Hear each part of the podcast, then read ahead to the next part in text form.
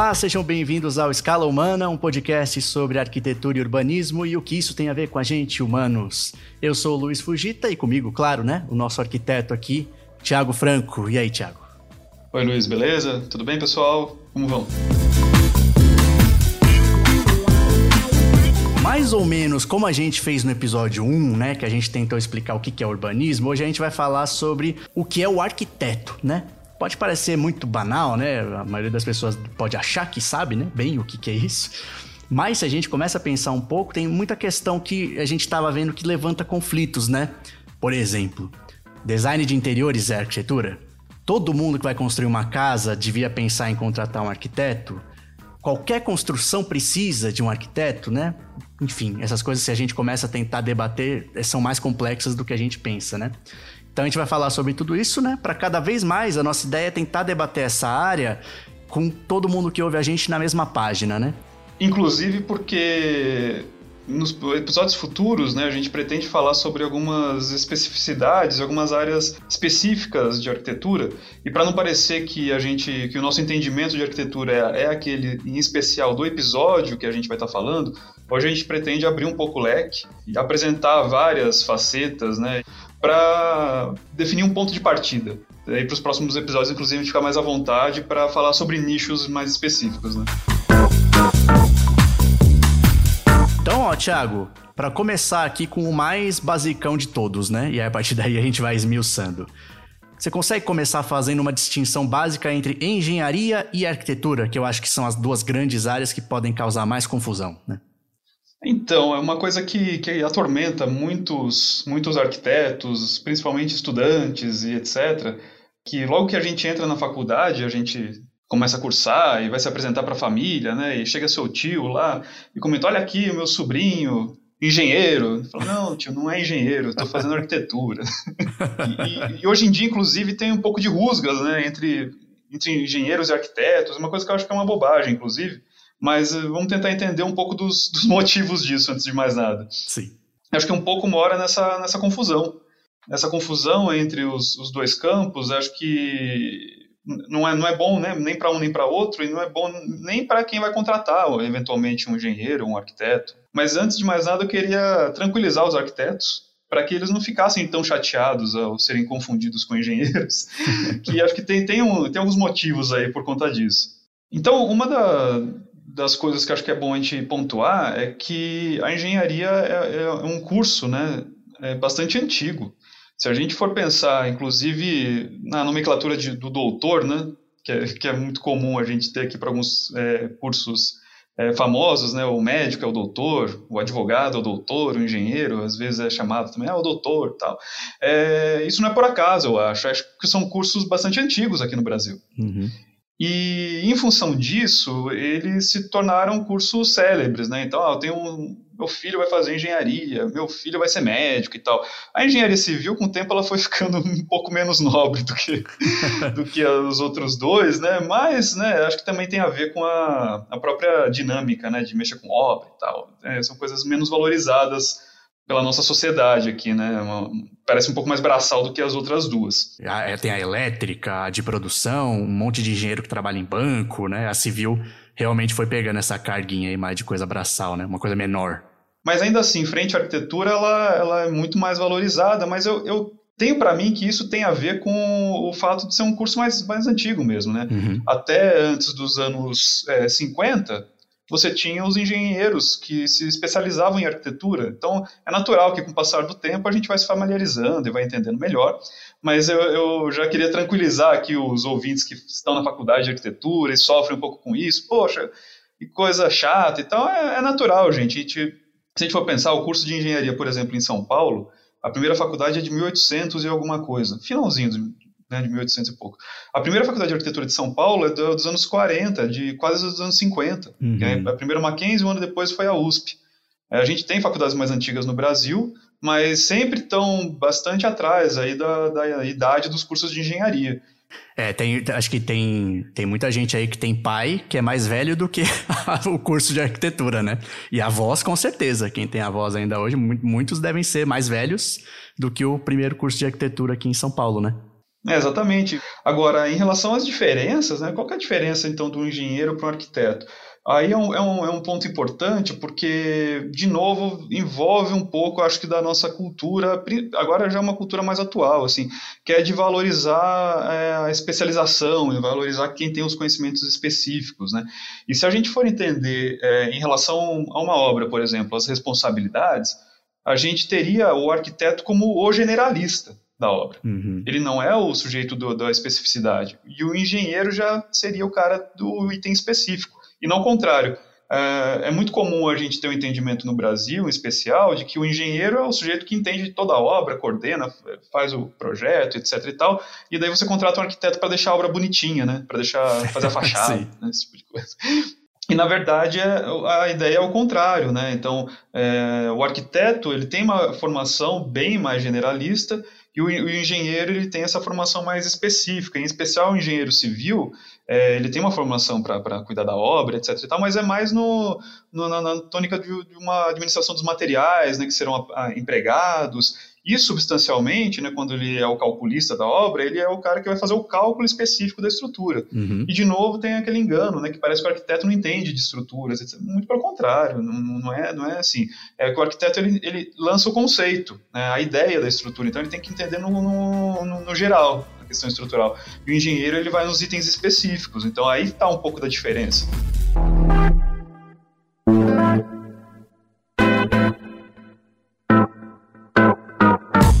Que você falou então, Thiago, por essa explicação mais, né, que é realmente o oposto, né? Quando eu, eu pensava antes, era mais o engenheiro como esse, o, o generalista, né?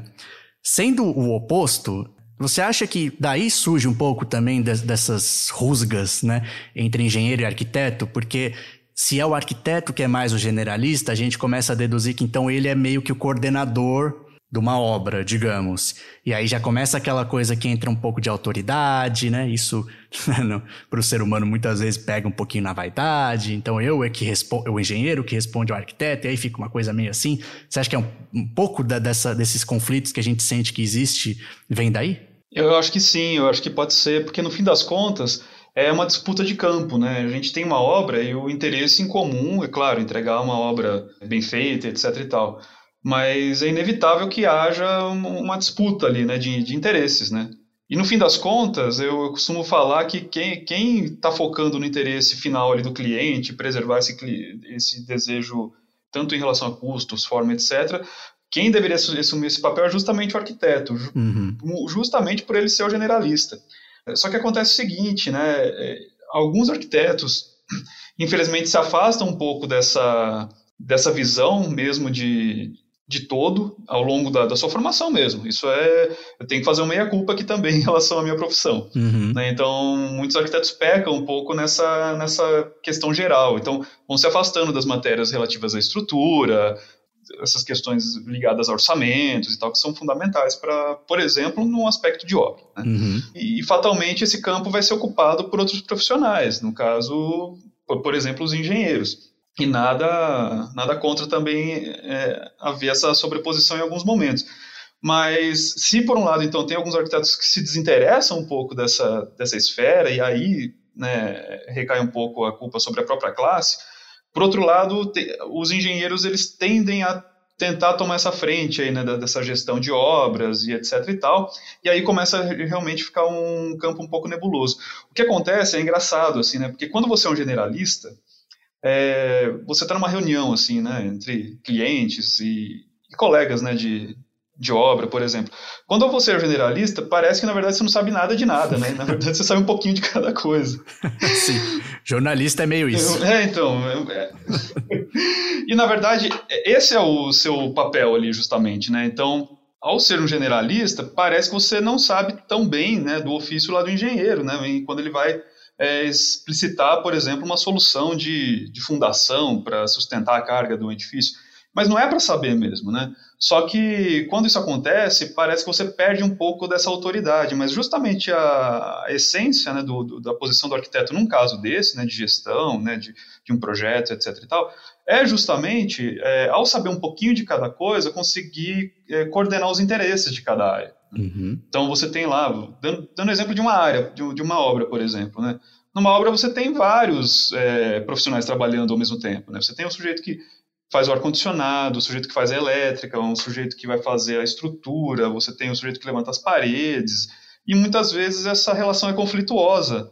E cabe a um sujeito que entende um pouquinho de cada uma saber quem vai poder ceder com menos prejuízo em relação ao resultado final. Uhum. Então é quase que um conciliador ali na obra, acho que seria o papel do, do arquiteto. Só que é, o público não vê muito assim também, né? Então quem vai te contratar às vezes não entende muito esse papel, às vezes o próprio arquiteto, né, o jovem arquiteto não entende que esse é o papel, daí é um problema de formação às vezes. E por outro lado, o engenheiro também tem uma formação muito associada a essa gestão, então isso acaba gerando alguns conflitos. Acho que são conflitos, inclusive, que tendem a ser parecidos em outras profissões. Uhum. Vou te dar um exemplo. É, da minha impressão que pode ser errônea em relação a outras profissões. Acho que isso acontece um pouco em relação à medicina, por exemplo. Né? Uhum. Eu sei que lá você tem um médico, você tem o um enfermeiro, você tem o técnico de enfermagem, etc. e tal, você tem outros tantos profissionais mas eu, eu, eu, já vi depoimentos e matérias falando da importância do, enfer, do, do enfermeiro no centro cirúrgico, né, ou numa, numa ação ali específica da medicina, que é, muitas vezes é maior do que, o, do que o médico propriamente dito. Mas eu, eu, confesso que eu não tenho essa imagem. Né? Uhum, a imagem para mim é que o médico ele é o, é sujeito que, que concentra toda, né, todo o poder ali numa, na área da medicina, e não sei, parece que não é bem assim, né? Sim, é. Nessa parte, eu até. Aí você me lembrou de uma comparação que dá para fazer também, porque eu, na área de jornalismo, que é onde eu atuo mesmo, a minha especialidade é na área da saúde, né? Então, essa área da medicina é o que eu conheço um pouco mais acho que existe um pouco essa ideia mesmo, né? Assim, tem fisioterapeuta, tem terapeuta ocupacional, tem enfermeiro, tem né, instrumentador, não lembro. Tem lá, mas né, dentro das outras, das outras profissões, várias especialidades. Mas tem uma coisa também entre médicos, dentro, por exemplo, vai, de uma, pensando numa cirurgia, vai.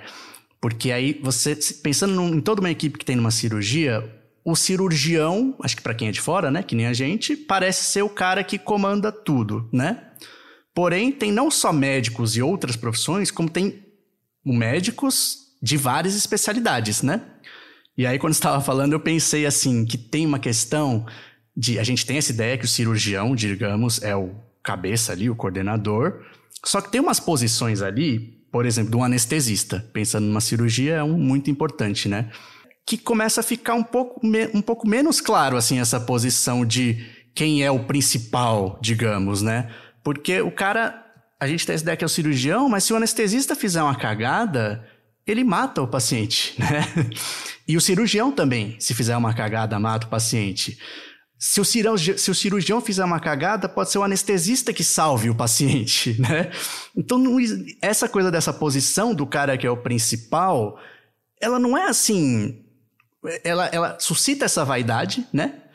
Mas ao mesmo tempo ela não tem tanto a ver com o cara que é o mais importante, digamos, porque todas as posições ali, se fizeram alguma coisa, podem, podem assim, influenciar radicalmente no desfecho, né? É, é complicado porque apesar, além de ter justamente então esses profissionais de diferentes áreas, dentro da arquitetura, como somos generalistas, também a gente pode uh, é, seguir caminhos muito distintos, muito diferentes, né, de, de, dentro da própria profissão. Uhum. Então isso que é um ponto que é legal a gente é, esclarecer hoje, bastante claramente, porque a gente pode ter futuramente episódios que vão é, falar sobre arquitetura sob, é, uma determinada ótica muito específica. Uhum. Não quer dizer que aquilo lá é o que é arquitetura. Né? Uhum. Então, é, e aí essa vaidade entra muito forte, que você comentou um pouco, e essa divisão de responsabilidades, que no fim das contas eu não consigo entender como um grau hierárquico, você, você, você compreende? Uhum. Por exemplo, um arquiteto que de, faz desenhos de imóveis é mais difícil do que um arquiteto que faz desenho de edifícios hospitalares? Hum, é. Não sei, porque o, a equipe que trabalha em cima de um edifício hospitalar é uma equipe de, sei lá, 20 arquitetos. então, as responsabilidades são divididas. Sim. O sujeito que desenha um móvel, ele muitas vezes trabalha sozinho, então todos os problemas ele tem que vislumbrar de maneira é, individual. Então, eu não acredito, por exemplo, quando a gente fala de arquitetura, quando, ah, o, o, sujeito que faz é, interiores, ele é um profissional de segunda categoria. Existe muito isso, esse preconceito, uhum. né? Ah, eu faço prédios, né? Eu não faço interiores. Mas, poxa vida, é, o, o cara rala tanto e tem tantas preocupações quanto o sujeito que está fazendo o edifício. Sim. Só que esse sujeito que está fazendo o edifício, provavelmente ele está dividindo essa responsabilidade com outros tantos profissionais. E a equipe de interiores, às vezes, são dois, três ali, arquitetos. Então, Claro que quando você faz um edifício, você está envolvendo estabilidade das construções, né? Uma, o porte do prédio, que não, o prédio pode cair e tal, né? Sim. Agora, em interior, você pode, de repente, fazer um. cometer um, um equívoco ali, de repente, que pode ser um impacto bastante grande na esfera do seu cliente, que o cliente, às vezes, é um sujeito que acabou de comprar o seu primeiro apartamento ali e tal, e tem uma grana limitada para gastar, de repente você faz um, uma proposição desastrosa, você vai arruinar a vida desse cara durante 10 anos ali, Sim. até ele conseguir fazer uma nova reforma. Mas vai ter um, pré, um prédio que não cai e que é horrível de se, de se viver nele. É de, é, de repente você faz um edifício ali que tem uma série de problemas, ele vai impactar na, na vida de algumas pessoas, ou sei lá, a construtora vai tomar um processo. Sim. Mas a construtora tem uma escala também bastante diferente de responsabilidade em relação ao usuário final. Então, é, eu não consigo ver uma, uma, uma escala de, de, importância, mas acontece isso na profissão e eu acho que isso é muito ruim. Uhum. É, então, arquitetos que, é, por exemplo, existem vários programas de decoração na, na, na, TV, né, de ajuda, de dicas e tal, e tem muito arquiteto que torce nariz para isso. Ah. Isso não é arquitetura, isso é decoração. É um campo, eu acho, né? Então a gente tem vários campos e tem que saber essa é, coexistir e entender que é, são soluções formais para as pessoas lidarem com, com os espaços construídos. a gente está falando aqui de, de, escala humana, né? Então essa escala ela vai se dar em relação ao móvel, vai se dar em relação a uma sala e vai se dar em relação à cidade, como a gente debateu no primeiro episódio lá de urbanismo. E esse profissional não é mais importante do que o sujeito que está fazendo prédio ou fazendo um sofá. Uhum. Né? Ele é tão importante quanto. A gente precisa de todos, no fim das contas.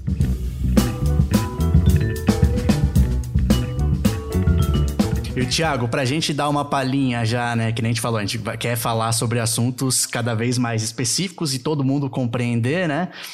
essa coisa do design de interiores da arquitetura é um que a gente, né, que é leigo, também percebe. E aí, começando a dar uma pincelada em outras áreas de arquitetura, assim, por esse viés do, de um certo conflito que possa existir entre arquitetos, tem, tem mais áreas, assim, que você consiga tornar fácil, né, da gente entender? Ah, sim. A, a, os cursos de arquitetura em geral são os cursos de arquitetura e urbanismo. Então, é, o, a primeira área que a gente já pode separar é o arquiteto que vai se dedicar ao urbanismo, que a gente já debateu ali no, no primeiro episódio. Né? É, gestão pública mesmo, a gente tem formação para isso, a gente consegue né, é, lidar com, com políticas urbanas, etc. Então, tem uma área toda aí que às vezes o cara não vai se envolver especificamente com o desenho ali de um edifício, mas se envolver com com formatação de leis, incentivos, uhum. etc. Então tem, tem bastante coisa aí nessa, nessa seara. E na outra escala, tem arquitetos que são célebres é, designers de imobiliário. Uhum. O cara, ele eventualmente faz uma casa ou outra, mas o sujeito, ele abre uma loja ali, ele vende móveis. É, e daí a gente vai mudando de escala, então tem o sujeito que vai fazer, trabalhar com, com design de interiores, que não necessariamente né, o designer de interiores é arquiteto, mas todo arquiteto pode exercer é, esse ofício de design de interiores. Uhum, uhum. É, daí você pode perguntar qual é a diferença, né, onde está o limite né, de um para o outro. Por exemplo, o designer de interiores ele só pode lidar com aquela envoltória que já está pronta, ele não pode, por exemplo, demolir paredes ou construir coisas novas, né? Ele vai lidar com, a, com aquela estrutura que já está dada para ele. Então, é um curso específico, é uma formação técnica, né? Ou Sim. tecnólogo. a arquitetura já envolve um curso superior. E aí o arquiteto vai daí para frente. Então, o, o, arquiteto ele pode ser esse arquiteto que é esse arquiteto total, né? dessa, dessa arte total, que é o sujeito que faz de tudo.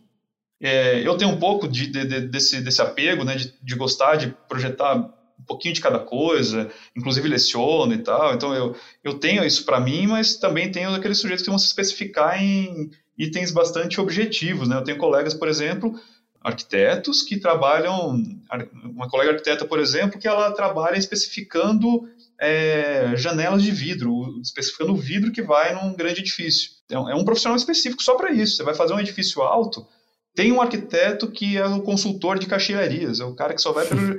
Daí que a gente vê que não dá para a gente desmerecer, por exemplo, um, um arquiteto que está fazendo design de interiores, uma equipe de três arquitetos, uhum. e um arquiteto que está fazendo um prédio, mas no prédio dele não foi ele que especificou o vidro, foi um outro profissional, então é uma equipe maior.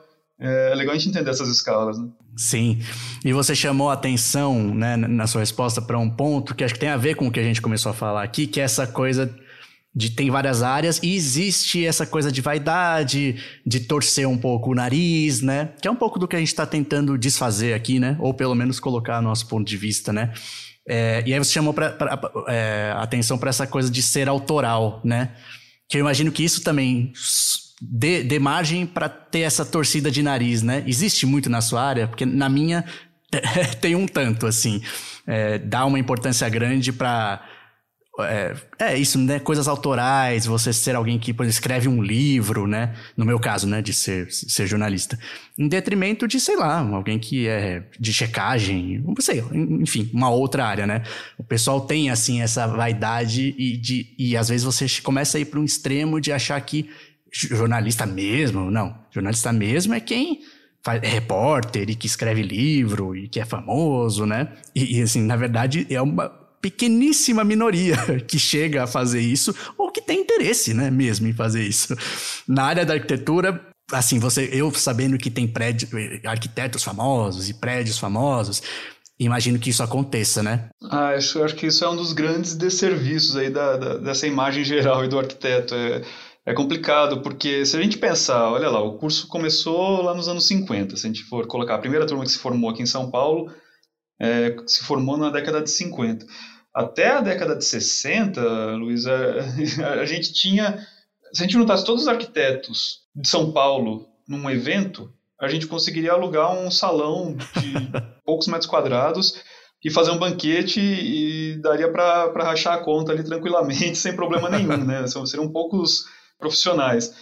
Hoje em dia, eu acho que, é, dependendo, por exemplo, o Mackenzie ele deve formar mais arquitetos por ano, e é uma faculdade pequena, do que a gente teve durante bons anos aí na cidade de São Paulo, todos os arquitetos que, que atuavam na cidade. Uhum. Aí, é, esses primeiros arquitetos, eles tinham essa carga autoral um pouco mais é, preponderante, primeiro, porque a, a indústria não era tão avançada, então a gente não tinha tantos componentes aí para para compor um edifício, né? Era uma coisa um pouco mais rudimentar e mais artesanal mesmo. Então era natural mesmo que o arquiteto saísse com esse afã de fazer o desenho, né, e expressar a sua arte, etc e tal. E a gente tinha muito campo também virgem, né, para exploração. Uhum. Hoje em dia a gente tem construções cada vez mais complexas e, e hordas né, numerosíssimas de arquitetos se formando. Isso falando só de São Paulo. A gente tem no Brasil inúmeras faculdades excelentes de arquitetura no, no Brasil inteiro, é, formando arquitetos é, semestralmente, inclusive, né, não só anualmente. Então imagina, a gente tem muitos campos aí para atuação, só que na faculdade eu já noto um pouco isso, né? Que as faculdades, é, eu como, como professor inclusive, eu noto que é, as faculdades puxam um pouco, né, de, demais para esse, esse, essa expressividade autoral, né? Isso gera, um, um, de certa medida, uma certa frustração em muitos é, profissionais, porque você se forma, você fala, poxa, eu não sou bom o suficiente para ter um escritório de arquitetura autoral, sem nas revistas, ou não, não tenho talento. O que acontece comigo? Na verdade, né, gente, primeiro que a gente não, não, não tem espaço para tanta arquitetura autoral assim, uhum. mas a gente também tem uma demanda muito grande por, por áreas é, e soluções, por exemplo, de, de, novo, né, se tiver que fazer um edifício de, de, de apartamentos, a gente vai ter, só no escritório de, de, concepção ali do edifício, a gente vai ter pelo menos uns 10 arquitetos trabalhando ativamente na concepção desse prédio. Fora isso, a gente tem os arquitetos que trabalham na construtora, que encomendaram esse projeto, a gente tem os arquitetos que trabalham no, no, nos outros escritórios de paisagismo, de detalhamento. Então, assim, é, a gente tem uma carga aí de, de produção que é diluída por vários profissionais arquitetos. E é muito ruim, assim, a gente ter essa noção de diminuição né, de trabalho, né, de, de valor de trabalho para quem não é o autor ali do, desse projeto, que no, no fim das contas, né, todo mundo vai construindo um pouquinho dessa autoria, mas tem bastante isso na área. Acho que a gente tem que desmontar um pouco isso e entender que o arquiteto é um profissional que é, pode atuar em diversos setores e também pode atuar mais lado a lado, de repente, com o cliente ali final, que na verdade não vai ser um arquiteto que vai apelar para ideias super é, diferentes, na verdade ele vai atender as demandas ali do cliente. Então tem um pouco essa carga também de parecer que o arquiteto é um sujeito criativo a todo custo, que vai propor coisas malucas, sempre inusitadas e também é um engodo isso, eu acho.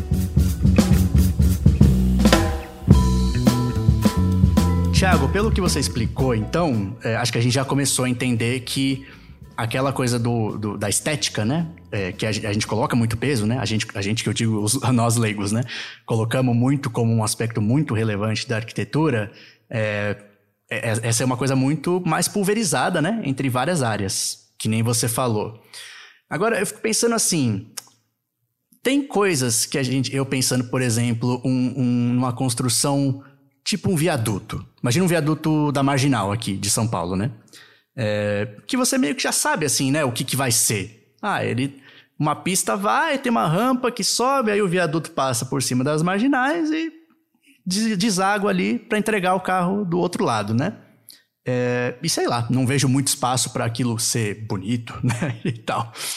Um, esse tipo de construção precisa de um arquiteto ou tem áreas assim que não? O arquiteto é dispensável mesmo sendo uma construção, digamos. É, aí, é, é um ponto importante que da, da, definição um pouco até do que qual que é o papel do, da arquitetura, né? Não só do arquiteto. Então, acho que assim, seria importante ter um arquiteto ali no, no, coordenando a obra de um viaduto. De novo, eu imagino que sim, no sentido de coordenar é, diferentes profissionais. Né? E aí, o arquiteto, por ter uma formação humanista um pouco mais robusta, é, no fim das contas, né, o, arquiteto, para mim, é um sujeito que lida com, com pessoas em larga escala. É, é, essa é a essência, eu acho, do, do arquiteto. Porque, no fim das contas, não existe arquitetura sem pessoas utilizando a arquitetura. E, e, esse fator humano aí, de novo, né, que é, que é, o, que é o nosso tema, etc., é o que, para mim, dá sentido para a existência dessa arquitetura. Então, o arquiteto dos profissionais todos que vão estar envolvidos aí, é, hipoteticamente na, na, execução desse viaduto, é o que tem essa formação né, de, de ciências humanas, sociais e, e até uma, uma, um posicionamento mais político ali para entender né, qual vai ser o impacto futuro desse viaduto na cidade, etc. E tal. A tendência do engenheiro pensar, poxa, o viaduto está em pé, resolvia, resolvia a minha questão, né? Sim. Agora, o arquiteto, eu acho que ele tem esse potencial de vislumbrar é, interferências é, a longo prazo, interferências de forma mais holística, inclusive, né? Observando vários, é, várias interferências, né? De novo, não que o engenheiro não tenha esse poder, né? Você vai ter um engenheiro de tráfego ali que vai, vai ter esse poder em dados específicos. Isso é um ponto. Agora, outro ponto que eu acho que é muito relevante para ter a presença de um arquiteto, por exemplo, numa obra como essa, é que, por exemplo, quanto tempo você constrói um viaduto, você imagina que esse viaduto vai ficar em pé na cidade? Vai? Faz um viaduto para durar cinco anos? Nossa, não. Acho que é uma coisa sem, sem validade até, né?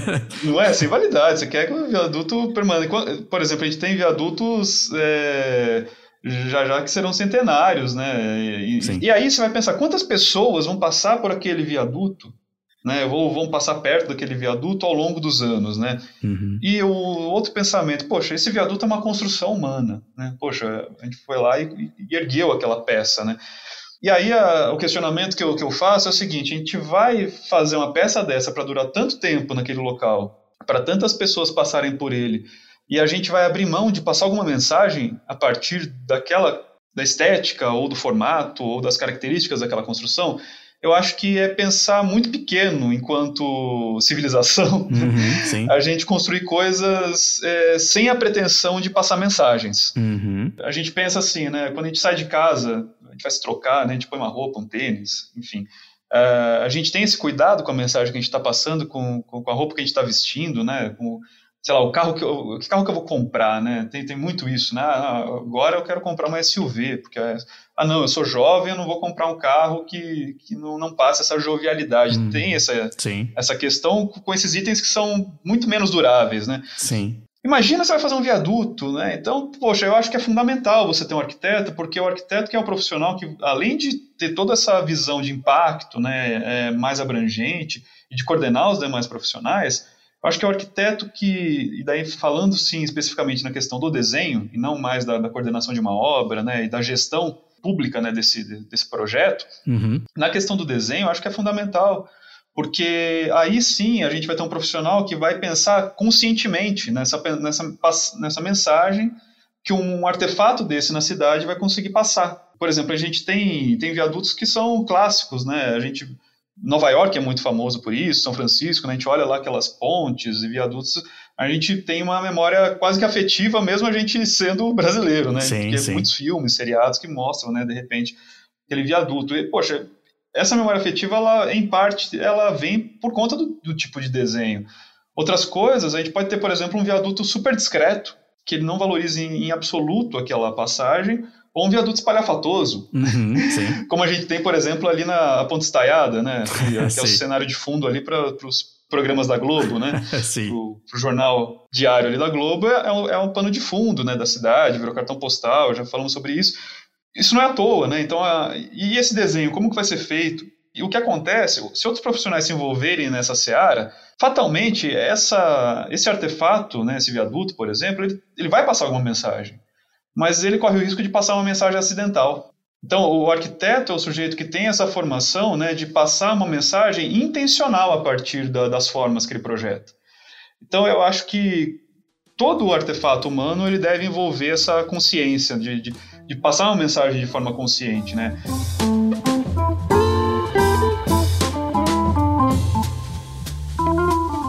Para arrematar, então, acho que a gente aprendeu aqui, né, ou tentou transmitir que a arquitetura é mais do que só desenhar um prédio, né, digamos. Mas também a gente não consegue assim, né, cravar, né, o que é arquitetura, né? Tem algo parecido com isso que já foi pensado nessa área aí? É, é, como é uma definição quase que filosófica, né? A gente tem várias correntes, né? Eu não, não, quantos episódios a gente precisaria, quanto estudo, isso é uma tese de doutorado, né? Mas eu vou falar um pouco do que me, me toca, né, do que me, me impacta assim, da, dessas referências. E eu vou me basear aí em dois, dois grandes mestres aí da, da arquitetura brasileira, um o Lúcio Costa e o outro Artigas. O Lúcio Costa é um arquiteto, né, um mestre carioca, da escola carioca, e o Artigas o Vila Nova Artigas, um mestre da arquitetura paulista, né? Uhum. E os dois tinham uma visão relativamente parecida, assim, que primeiro é o entendimento que a arquitetura é uma construção. Uma construção literalmente. Construção literalmente, é, ou seja, enquanto está no papel, você tem um projeto de arquitetura, mas você não tem arquitetura ainda. Né? Então, essa, as especulações ainda não são arquitetura. E, e, quando a gente vai para o dia a dia mesmo e vai, vai trabalhar com arquitetura, a gente sente um pouco isso, porque o papel ele aceita muita coisa. Na hora que você vai de fato construir, que as incongruências muitas vezes aparecem. Uhum, sim. Então, para você assumir que, poxa, tem arquitetura aqui, o teste final é a construção. E aí você pode me perguntar, né? O, pessoal que está tá ouvindo pode perguntar, poxa, mas onde está o limite? Então, toda a construção é arquitetura? É. Eu tenho, que, eu tenho que cursar arquitetura para fazer arquitetura? E a minha resposta é não, não necessariamente. É, agora, no, que o Cal não me ouça, né, que é o conselho de classe, que não estou falando legalmente, tá, gente? sim, sim.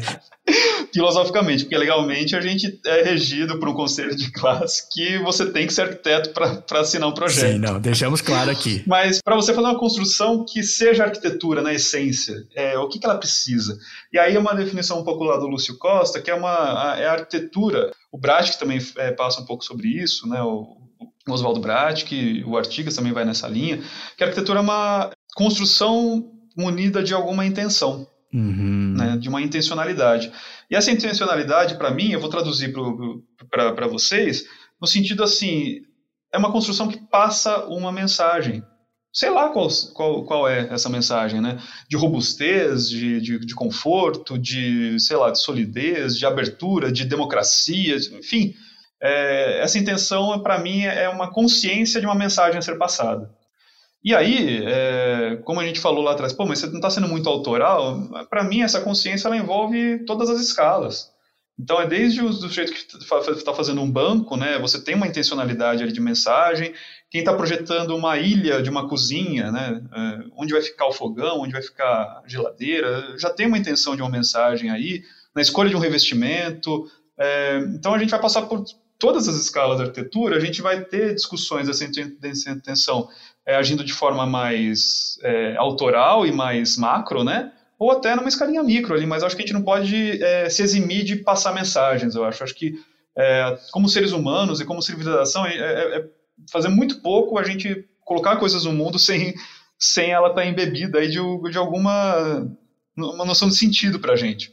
E aí que eu acho que é a definição da arquitetura. De novo, né, mesmo em projetos que eu não tenho aquela carga autoral tão forte, a expressão humana está em, em pequenas atitudes também. Eu acho que é, se eu tivesse que resumir para mim o que eu entendo que seria um caminho de entender a diferença de outras construções para arquitetura, é isso, né, uma construção que passa uma mensagem, né, intencionalmente. Perfeito. E aí eu só, né, coloco uma observação que é, é um pouco isso que você chamou também a atenção. Por ser uma área que tem aquele flerte com a arte, né? Eu acho que existe um pouco essa tendência de, beleza, compreendi o conceito que você passou e concordo com ele, mas sempre a gente é chamado assim para aquela área de, mas precisa ser alguma coisa que seja uma obra de arte, sabe? E aí acho, acho que é uma das partes mais importantes que você colocou nessa resposta foi isso, assim, meu, vou fazer um banco para mim que seja, sabe? Não, não vai ser uma obra de exposição nem nada. E não, mas não é isso, não é essa parte do glamour, digamos, que define, né, o que é arquitetura. E eu acho sempre uma pena quando as eu digo isso porque na minha área, que é o jornalismo, também tem um pouco isso, né? E aí você passa a desmerecer o que é na verdade a maioria que, que, que, que faz, que compõe, né, aquela área do conhecimento, né? Em nome de começar a reduzir, né? Achar que o que, o que, o que faz aquela área é o que traz um glamour, o que é uma peça de exposição, é uma obra-prima. E acho que você resumiu muito bem quando você incluiu, né? As coisas comuns do, do, do, do dia a dia aí. O que importa é a intenção, intenção né, do profissional que está fazendo aquilo. Vamos aqui agora então para o nosso Arquitetura para Viver.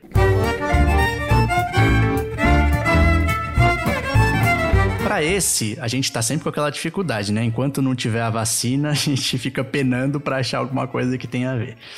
Mas, como a gente estava falando do que é o arquiteto, do que faz arquitetura, eu fiquei tentando lembrar de filme que tenha um arquiteto como um personagem é, importante, pelo menos, né? E aí acabei lembrando de um que tem um que o personagem não só é importante, mas ele é o personagem principal, que é o A Casa que Jack Construiu, do Lars von Trier, ou Trier, não sei como é, de 2018, que é um diretor que eu gosto muito. E não só o personagem né, principal é um arquiteto, como a arquitetura, de certa forma, a gente percebe que é importante porque o título é a casa que Jack construiu, né? É, como eu falei, a gente tá nessa, nessa hora do arquitetura para viver, a gente tenta trazer uma discussão que a gente vai assim, tipo, sai da casinha, né? Para trazer e, e de, de alguma forma aproximar ao que a gente, ao que a gente conversou. Nesse caso, eu acho que não, não, não, não foge disso, porque o Jack, que é o principal, é um arquiteto e é também um serial killer. e o Lars von Trier, se alguém conhece, sabe que ele é gosta muito de falar de, de coisas filosóficas, né? É um cara pouco literal, né? Nos, nos, nos filmes dele. Não é uma coisa da, da, trama, literalmente, ser a mensagem que ele quer transmitir. Então, nessa eu acho que é uma boa forma da gente pensar em outros elementos de como a arquitetura, ou como um cara que é um arquiteto enxerga a sua obra, ou como ele coloca essa intenção, né, que você falou, Thiago. E você viu o filme há menos tempo, né, do que eu. E queria ver o que se você acha, né, como que você enxerga que essa, esse tema desse episódio se reflete nesse filme, né? É, então eu fiquei especialmente assustado assim com a, com a sugestão, porque daí eu me toquei que tem alguns outros filmes, inclusive, que o arquiteto ele pratica na minha ótica, são crimes, né? Porque o Charles Bronson lá no Desejo de Matar, né? Que ele vira um justiceiro, ele era arquiteto também. Eu falei, meu Deus, ah, será é? que a pessoa Não lembrava, eu adoro. Mas eu, eu adoro e eu nem lembrava. Tem 200, né? Desejo de Matar. Eu, eu via muito com meu pai criança, mas não lembrava que ele era arquiteto, não. É, mas mas acho que no Desejo de Matar o fato dele ser arquiteto é para demonstrar que ele era um cidadão pacato, né, tradicional ali dos Estados Unidos e que sofreu os crimes. Não é muito essa ótica desse filme que a gente está falando. Mas a, a, ótica desse filme acho que me pega no sentido muito da vaidade mesmo. É, acho que a escolha do personagem ser um arquiteto, ela se dá por inúmeras razões, mas pensando aqui na nossa discussão, é de fato uma armadilha, né? E aquela armadilha que o filme um pouco coloca é, que o, serial killer ali no caso, ele sempre está flertando um pouco com a expressão artística. É bem bizarro uhum. isso no filme, inclusive. Assistam e tirem suas conclusões. Mas envolve um pouco da, da maldição da nossa profissão, que ela, em certa medida, se diferencia das demais por ter essa dimensão é, humanista e justamente da, da arte né, na, na construção, mas é, é, a maldição de você é, muitas vezes envolver um dado de vaidade aí desnecessário e que justamente traz o, o ponto negativo aí do, da prática da arquitetura essa vaidade exacerbada, né?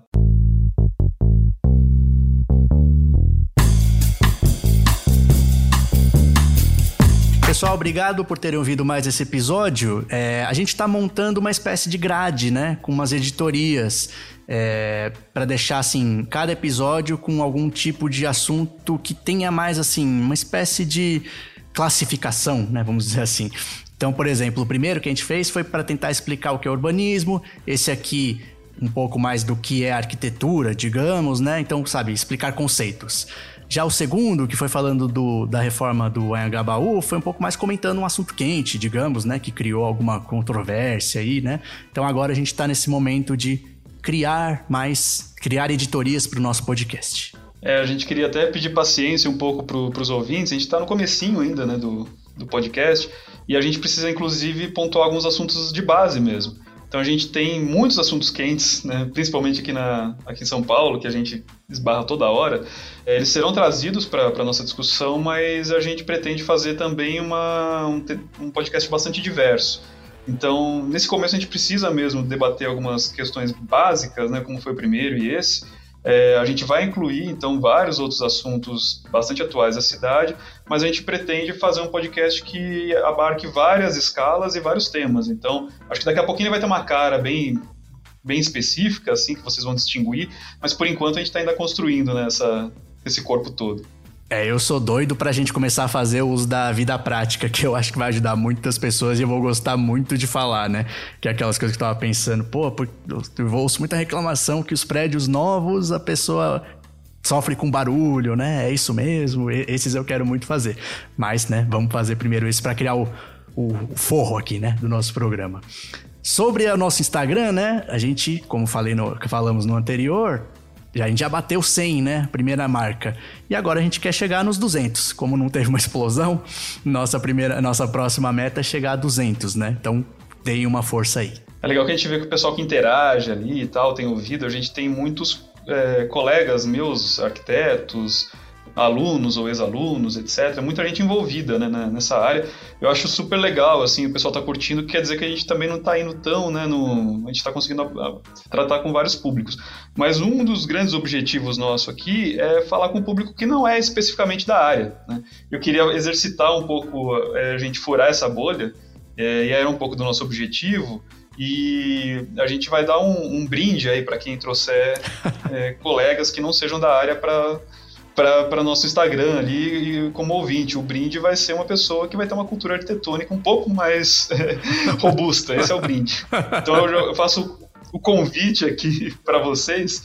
É, quem todo, todo, todo, arquiteto ou estudante de arquitetura que estiver ouvindo o podcast, curtiu o podcast, é, convide é, colegas, divulgue o podcast, mas especialmente, gente, para quem não é da área, para quem não é arquiteto, para a gente formar né, e formatar essa essa cultura arquitetônica de forma mais ampla, que eu acho que todo mundo ganha com isso. Então fica aí já a, é, a dica e o pedido para vocês convidarem aí para ver se a gente consegue aumentar o número de ouvintes, que aí acho que vai fazer mais sentido mesmo o podcast, quando a gente tiver um corpo legal de gente ouvindo e tal. Eu acho que a gente pode até melhorar esse brinde aí. Então, a pessoa que conseguir trazer alguém para ouvir e que não seja da área, comenta isso, né? No nosso, no nosso Instagram lá, falando: Ó, oh, tal cara começou a seguir, eu que indiquei ele. E aí a gente cita aqui, né? O, o, melhorar o brinde é isso, ser citado aqui no programa. Perfeito, porque o arquiteto que é, que é vaidoso, né? A gente vai, a gente vai tocar bem nesse ponto aí, exatamente. Vamos, vamos citar que a gente vai exercitar um pouquinho a vaidade dos arquitetos. e já começando então a dar esse tipo de brinde, eu fico muito feliz de ter já pessoas mesmo que a gente possa fazer isso, né? Então, olha, o escritório do Mário Bizelli que você me falou é justamente quem está fazendo lá, né, a, a requalificação, né, do Engabaú, é isso? Exatamente, o escritório do o Bizelli e o Arthur Catboyan, é, que são os responsáveis pelo projeto, eles, eles deram uma, uma curtidinha lá no, no, nosso, no nosso Stories, né? Já, já foi legal isso. Não sabemos, assim, se a gente marcou e o cara já foi lá, né? Curtiu como uma, uma cortesia. Tomar, né? Que a gente gosta de pensar que viram, né? De alguma forma e gostaram. O Guilherme Formic, né, também tem interagido com a gente e até pediu, né, pôs um comentário para falar sobre favelas, né? E eu reforço, é legal vocês falarem coisas que interessam, né, para serem ouvidas. O Paulo Kel foi legal que ele comentou no Stories do Anhangabaú também, que é uma das fotos mais antigas, quando já tinha avenida, que parecia uma cena do Jacques Tati.